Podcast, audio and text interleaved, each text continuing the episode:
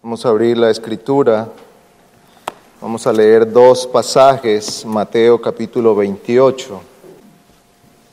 Mateo capítulo 28, versículo 18. Dice la palabra del Señor, y acercándose Jesús les habló diciendo, Toda autoridad me ha sido dada en el cielo y en la tierra. Id pues y haced discípulos de todas las naciones, bautizándolos en el nombre del Padre y del Hijo y del Espíritu Santo, enseñándoles a guardar todo lo que os he mandado. Y he aquí yo estoy con vosotros todos los días hasta el fin del mundo. Hechos capítulo 2.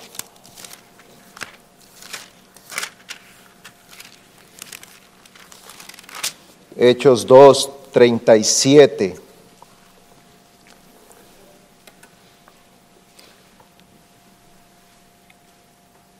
Al oír esto, compungidos de corazón, dijeron a Pedro y a los demás apóstoles, hermanos, ¿qué haremos? Y Pedro les dijo, arrepentíos y sed bautizados cada uno de vosotros en el nombre de Jesucristo para perdón de vuestros pecados y recibiréis el don del Espíritu Santo. Vamos a orar. Oh Padre nuestro, por la gracia y la misericordia del Señor Jesucristo nos podemos acercar otra vez delante de tu presencia.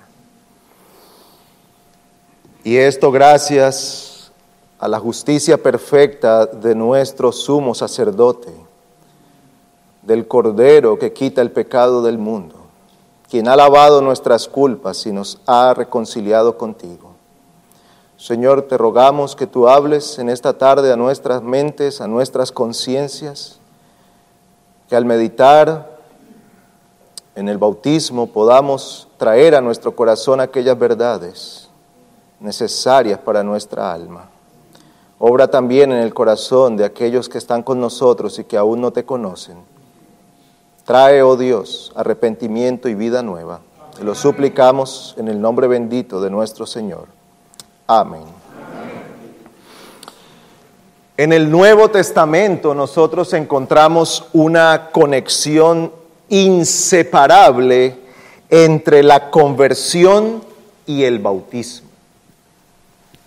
Aunque en carácter son opuestos, porque la conversión es espiritual y el bautismo es meramente físico, la conversión es un nuevo nacimiento impartido desde el cielo, mientras que el bautismo es un acto que se lleva a cabo en lo físico, el uno y el otro están inseparablemente unidos. El Nuevo Testamento nos muestra a nosotros cómo el bautismo es un testimonio de lo que Dios ha obrado en el corazón. El bautismo es un mandamiento que Dios ha instituido, que el Señor Jesucristo ordenó, de tal modo que todos aquellos que creen en Cristo están mandados a bautizarse.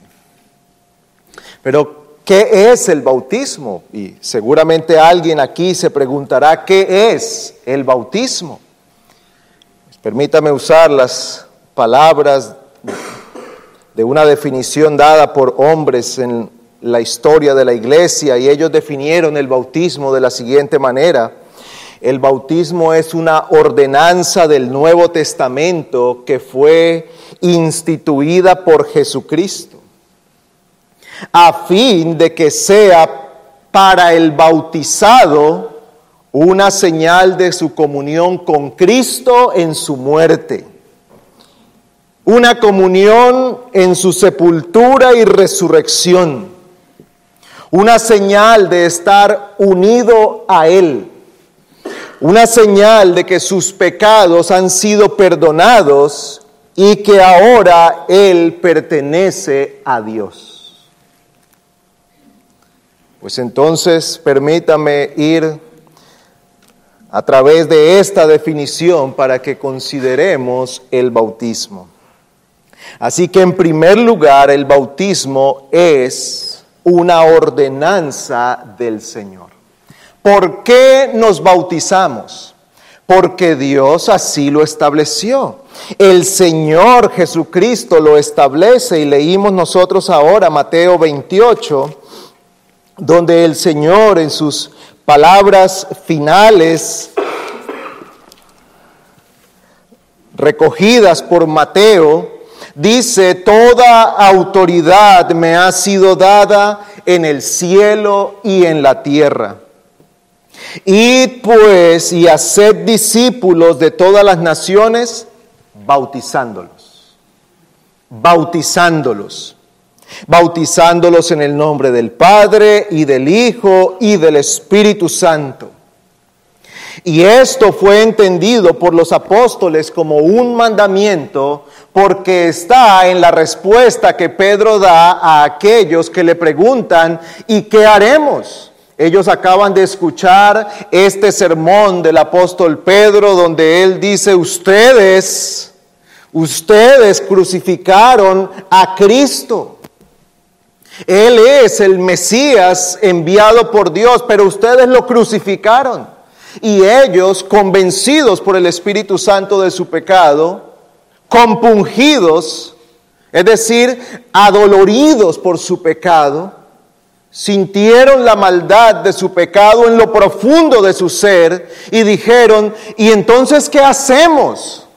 Pedro responde, arrepentíos, arrepiéntanse y crean Arrepiéntanse y bautícense. Así que esta es una ordenanza. El Señor Jesucristo ha instituido esta ordenanza. En la Biblia encontramos dos ordenanzas, el bautismo y la cena del Señor.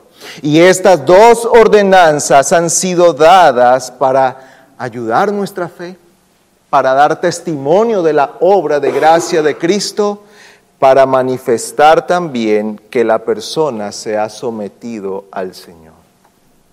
¿Por qué bautizarse? ¿Por qué bautizarse? En primer lugar, porque el Señor así lo ordena. Y cuando alguien se dispone para el bautismo, está manifestando, entre otras cosas, que está dispuesto a someterse a lo que Dios ha establecido a lo que Dios ha ordenado. Esto nos lleva a nosotros a dar muerte a nuestros propios deseos. Esto nos lleva a nosotros a someternos a lo que Dios ha mandado, de tal modo que cuando nos ponemos delante del Señor y venimos al bautismo, estamos diciendo, Señor, que sea hecha tu voluntad y no la mía. Así que en primer lugar, el bautismo es una muestra o una señal de obediencia. ¿Por qué? Porque es un mandato que Dios ha dado. Pero en segundo lugar, el bautismo es también un testimonio del perdón de Dios. Cuando el creyente se bautiza, está declarando que ha sido perdonado por el Señor. Nosotros encontramos en la escritura cómo el agua y el lavamiento es usado comúnmente como una figura del nuevo nacimiento. Vamos un momento a Tito capítulo 3, versículo 5. Tito, en el capítulo 3, el versículo 5 dice la escritura.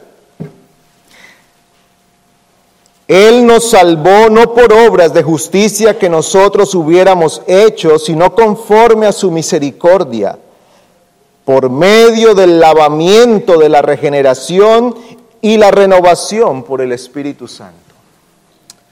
Cuando nosotros vamos a la escritura, es muy común encontrar que en la Biblia se usa la figura o el agua como una representación de lavamiento y purificación.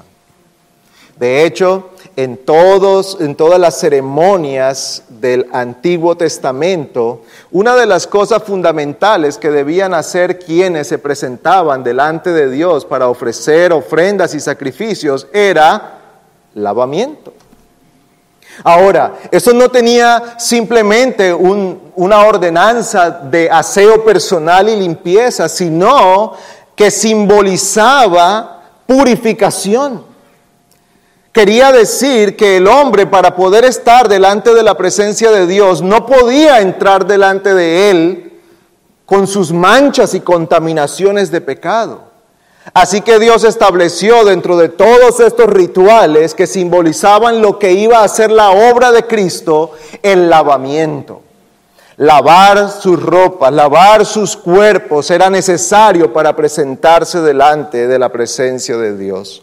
Luego nosotros encontramos en las profecías, como aquella muy conocida de Ezequiel capítulo 36, donde el Señor promete dar al hombre una vida nueva. Versículo 25 dice, entonces os rociaré con agua limpia y quedaréis limpios. De todas vuestras inmundicias y de todos vuestros ídolos os limpiaré. Y el Señor está usando allí un lenguaje figurado sencillo para nosotros. ¿Cuál? Que Él haría algo en nuestra alma como lo hacemos nosotros con nuestro cuerpo. Tomamos agua para limpieza, pues de esa manera el Señor lavaría no el cuerpo, sino el corazón. Traería limpieza no a los utensilios físicos, sino al corazón. Pues cuando un creyente va a las aguas del bautismo, está declarando que ha sido lavado por completo de sus pecados, que ha sido perdonado por la misericordia de Dios. Así que el bautismo sirve como una señal o como un testimonio de la obra de Dios que ha ocurrido en el corazón. Queridos hermanos y amigos, es necesario en este momento, en este punto, recordar algo. No es el acto del bautismo el que lavará las culpas y los pecados. Nadie puede confiar en el bautismo para el perdón de sus pecados. Nadie puede venir a las aguas bautismales para esperar ser lavado de sus pecados. Es Cristo, es el perdón de Cristo, es la sangre del Cordero la que nos limpia de todo pecado. Por eso, querido amigo que está aquí, su necesidad no es venir aquí y pasar por el acto del bautismo. Su necesidad es volverse a Cristo para ser lavado de su culpa, perdonado de su pecado y tener un corazón nuevo y limpio de toda su maldad. Cuando el creyente viene al bautismo, él está declarando que ha sido perdonado. Ahora, solamente puede ser perdonado aquel que es culpable. No hay manera de ser perdonado si no hay culpa. Por eso a veces una persona se acerca a nosotros y nos dice, mire, yo quiero pedirle perdón. Y nosotros decimos, ¿y de qué lo tengo que perdonar si no ha habido ninguna ofensa? Yo no tengo nada que perdonarle, no necesita pedirme perdón. Ah, pero el creyente sabe que ha pecado contra el Señor. Porque no hay un hombre sobre la tierra que no haya pecado contra Dios. Todos hemos pecado. Todos nos hemos rebelado contra Dios. Todos nacimos en una condición de muerte espiritual, necesitados de la gracia de Dios. Pues cuando el Espíritu Santo, por, por medio de su palabra, trae la convicción al corazón, entonces, aquel que ha sido convencido de su pecado acude a Cristo pidiendo misericordia, Cristo lo perdona, Cristo lava sus culpas, Cristo borra sus maldades, Cristo le da un nuevo corazón, Cristo lo hace una nueva criatura, entonces Él está preparado para bautizarse. Así que amigo, usted que está aquí, usted que ha venido para ser testigo del bautismo de estos hermanos, Querido amigo, su necesidad no es pasar por un ritual físico, su necesidad es acudir a Cristo para pedir perdón por todos sus pecados. ¿Y qué dice el Señor? Que Él recibe a todo el que acude delante de Él pidiendo misericordia. Clame al Señor. Pídale a Dios que tenga misericordia de su alma. Ahora tal vez usted me dirá, sabe, yo no veo nada de lo cual necesito arrepentirme. Entonces usted necesita clamar al Señor, abre mis ojos para que vea mi maldad y vea mi necesidad de ti.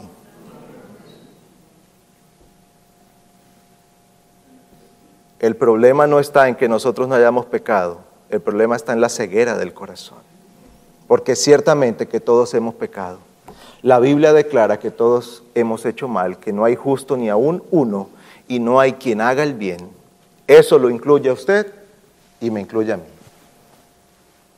Y usted y yo necesitamos de la gracia de Cristo. Pues hoy los hermanos pasarán por el bautismo declarando, dando testimonio que Cristo ha perdonado sus pecados. En tercer lugar, el bautismo es también un testimonio de estar unido a Cristo en su muerte y resurrección. La tercera gran verdad que el bautismo ilustra es el cambio radical de vida que ha ocurrido en el creyente. El creyente estaba prisionero de sus pecados bajo la maldición y la ira de Dios pero ha sido unido a Cristo. Cristo lo llama para que sea uno con Él. Y el apóstol Pablo lo declara en Romanos capítulo 6. Vamos un momento allí, Romanos capítulo 6, versículo 3, dice, Romanos 6:3, ¿o no sabéis que todos los que hemos sido bautizados en Cristo Jesús hemos sido bautizados en su muerte? Por tanto, hemos sido sepultados con Él por medio del bautismo para muerte, a fin de que como Cristo resucitó de entre los muertos por la gloria del Padre, así también nosotros andemos en novedad de vida. El apóstol en estos dos versículos resume lo que ha ocurrido en el creyente. Dice que el creyente ha sido unido a Cristo y está unido a Cristo y ha muerto juntamente con Cristo. Ahora, esta muerte juntamente con Cristo incluye la muerte de Cristo en la cruz. Todos los que están unidos a Cristo cuando Cristo murió en la cruz, es como si ellos mismos hubiesen muerto con Él allí.